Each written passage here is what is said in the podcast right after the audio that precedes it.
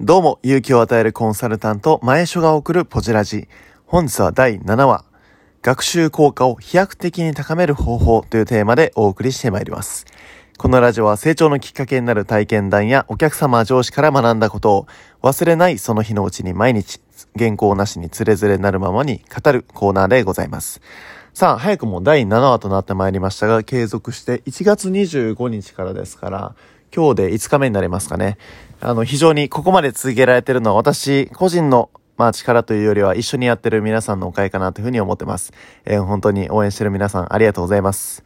まあ、今回の第7話、この学習効果を飛躍的に高める方法というテーマなんですけど、まあ、この、どうでしょう皆さん、学習効果。これまでいろんな、まあ、例えば学校の勉強もしっかりですし、皆さんが取り組んでる習い事、まあ、ビジネスマン、まあ、その社会に出てからその仕事という領域において、いろんなこう専門領域だったりとか、専門分野の勉強というのをこれまでしてこられてるんじゃないかなと思います。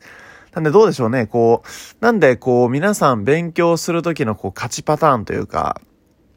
まあそれぞれ、こういう方法でやると、すごく、やっぱ学習効果が高まるっていう方法って、まあ皆さんそれぞれお持ちだと思うんで、それをまた聞いてみたいなというふうに思うんですが、私がね、特にこう、自分の、まあ、なんでしょう、小中高大というか、この、まあ学校時代振り返って、勉強どんな風にしてたかなと思うとね、私よくやってたのは、その、まあ家で、まあ僕弟がいるんですけれども、弟に問題を出させるっていうのをよくやってましたね。はい。まあ弟からしたらもう、兄貴、俺利用してなんやねんみたいな とこもしかしたらあったかもしれませんけど、まあ私の4つ下の弟なんで弟からしたら4つ先のえ勉強できたっていう意味ではすごいいいんじゃないかなと勝手に解釈してるんですけれども、まあこれ何が良かったかっていうと、やっぱりその自分でこう見てるだけじゃわかんない部分っていうのを問題出されることでやっぱりはって気づく。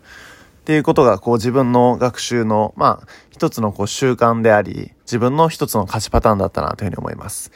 まあ、それこう、社会に出てから、やっぱりこの仕事という領域においては、じゃあ何かって話なんですけれども、まあ、明確にですね、一つ、圧倒的にこれ学習効果高まるなという方法がありまして、それ何かっていうとですね、まさに今私がこれ配信してるこれなんですよ。え？ラジオトークですか？ってなるんですけど、まあ確かにラジオトーク、もうぶっちゃけね、これ絶対始めた方がいいです。まあなんでかっていうと、まあそれが今日のテーマにもつながるんですが、結局ね、こう、インプットしよう、インプットしよう、まあ勉強しようとかって思ってる時って、まあ本とか読みますよね。で例えばこう、セミナーとか行って話聞きますよね。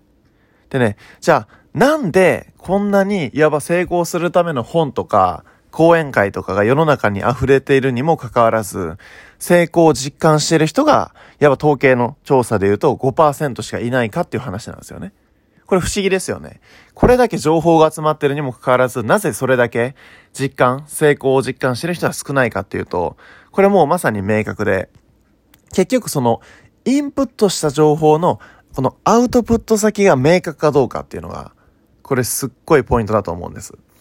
なんでもう、例えば、あのね、あの、お寿司屋さんで例えるとすごいわかりやすいですけれども、お寿司屋さんってね、もうめちゃめちゃ早起きですよね。なんでも4時台とかに起きて、朝まずどこに行くかっていうと、市場ですよね。で、市場に行って、いろんなこう新鮮な魚、まあ競りとかね、こう、なんやなんやって言って、まあ競り落として、で、それ持って帰ってきて、それをこう、まあさばいて、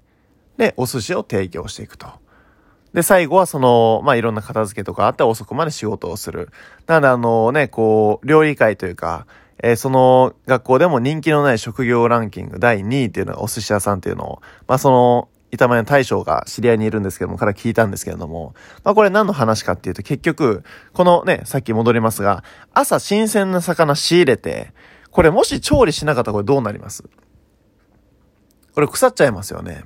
そうなんですよ。まあ、お魚、まあすごい鮮度が高いものですから、仕入れて使わないとやっぱり腐っちゃう。で、腐った魚、あ、もったいないからって言って、次の日お客さんに出せますかってこれ、ね、あの、何やってんだって話になるんですけども、これね、情報も全く一緒だと思うんですよね。つまりこの新鮮な情報、例えば読書とかセミナーとか参加して仕入れた情報を結局使わずに終われてこれ腐っちゃってもう使えなくなっちゃうんですよ。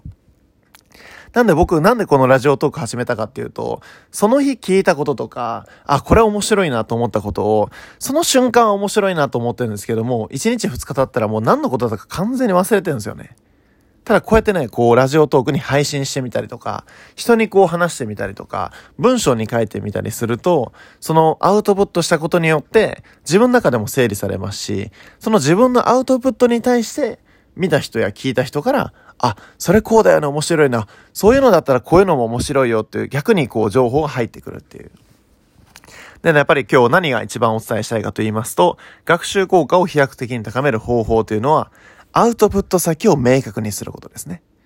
つまり、インプットとアウトプットのバランスっていうのは非常に大事だということをお伝えできればというふうに思ってます。まあ、あの、私も水泳やっておりましたけども、これは全く一緒なんですよね。体を鍛えるってことにも関してもすごく、えー、同じで、このバランスが大事だっていうことなんですけれども、あのー、ずっとこう、あの、腹筋を割りたいという方って多いですよね。例えば、まあ、夏に向けて、海に行った時に腹筋がこうね、シックスパックとか言われますけど、あのー、これ割れるようになりたいと。でね、あの、勉強してない人というか、あの、とにかくがむしゃらに腹筋だけ割りたいという方は、これ何するかっていうと、これね、腹筋するんですよ。当たり前ですよね。でもね、これ、すごい重要なポイントがあって、これ、腹筋だけしてたら腹筋が割れるかっていうとそうじゃないんですよ。で、もちろん食事も重要っていうのもあるんですけども、これバランスが大事。つまりこれ、腹筋やるとしたらこれね、背筋も同時に鍛えるっていうのがポイントなんです。腹筋ばっかりやったらこう体がどんどんどんどん内側に丸まってきちゃうんですけども、背筋を鍛えることによって、いわば良い姿勢をキープしながら、かつ腹筋にも刺激を入れていくと。この相互作用によって、より早く腹筋が割れていくっていう。まあ、これもですね、成長という意味に置き換えても全く一緒だなと思いまして、で、腹筋が割れることが成長というに置き換えるとしたら、腹筋を割るために腹筋と背筋をするように、成長するためにはインプットとアウトプットこれ絶対セットです。なんで皆さんが普段そのアウトプットの先が、あ、ちょっと不明確だったなとか、あ、確かにこう自分の学んでること誰かに話す習慣とかってなかったなって思った、もしえー、あなた思ったとしたら、ぜひ一緒にラジオトーク始めてみませんか？まあ、あの、簡単にね、こう、ボタン、ワンタップで配信できますから、私もあの、寝る前と、あの、朝起きた時と、それぞれ配信してるんですけれども、これだけでも非常にいいリズムができてきておりますし、やっぱり同じようにね、こう、いいリズムで頑張ってらっしゃる、あの、保育園辞めて、ベビーシッターで活躍されてるチャイルドケアさん。あの、非常に尊敬しておるんですけれども、皆さん非常に活躍している方ばかりですので、やっぱりこの発信することで発信している人同士は繋がっていくというのも非常に面白いと思うんですよね。あの、月に一回朝会もやっておりますけれども、ここもですね、あの、非常にもう、普段なかなか出会えような方たちが集まってるギグワーク朝会ということでやっておりまして、こちらも免疫の朝7時半からやっておりますので、参加したいという方は、また LINE アットの方などからご連絡いただけると非常に嬉しいなというふうに思います。えー、今日はこの辺りで、えー、終えていきたいと思います。今日火曜日ですが、一日頑張っていきましょう。ありがとうございました。